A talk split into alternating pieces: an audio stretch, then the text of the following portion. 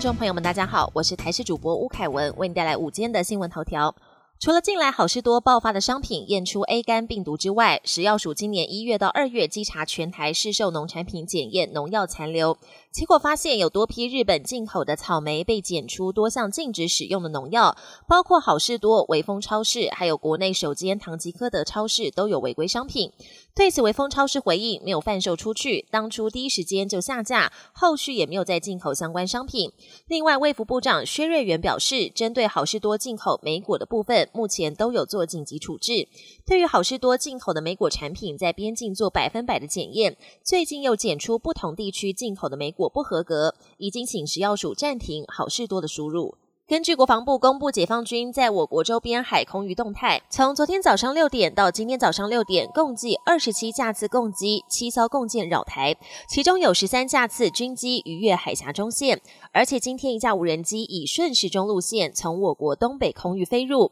环绕东南西南空域，和上个月二十七号一架无人机以逆时针半绕台飞行，只隔不到一个星期，挑衅意味浓厚。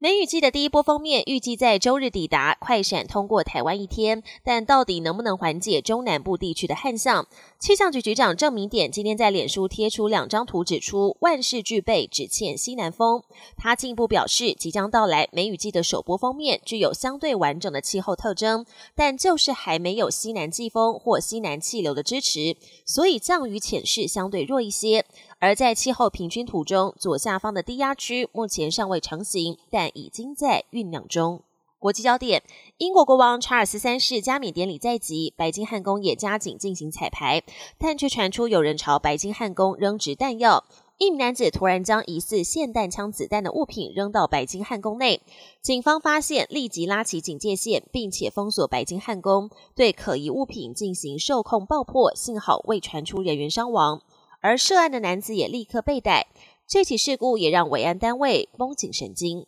苏丹内战露出和平曙光，南苏丹外交部透露，交战双方同意从四号起停火七天，但目前仍烟消四起。而苏丹内战不但引发人道危机，碳酸饮料业者也备受冲击，因为生产碳酸饮料一定得用到阿拉伯胶，而苏丹出口量占全球的七成。战争已经使得阿拉伯胶的交易停摆。如果内战持续，到了年底，可乐和雪碧恐怕也会跟着断货。阿根廷球王梅西目前效力巴黎圣日耳曼，不过他跟东家的关系似乎闹僵。巴黎圣日耳曼最近四战三败，战绩相当难堪。主力球员梅西未经球队同意，就擅自跑到沙地阿拉伯参加一项亲善大使的活动，结果球团下令梅西禁赛两周。禁赛期间不给付薪水，现在更传出巴黎圣日耳曼将不再延长梅西的合约，下个月双方的合作关系可能画下句点。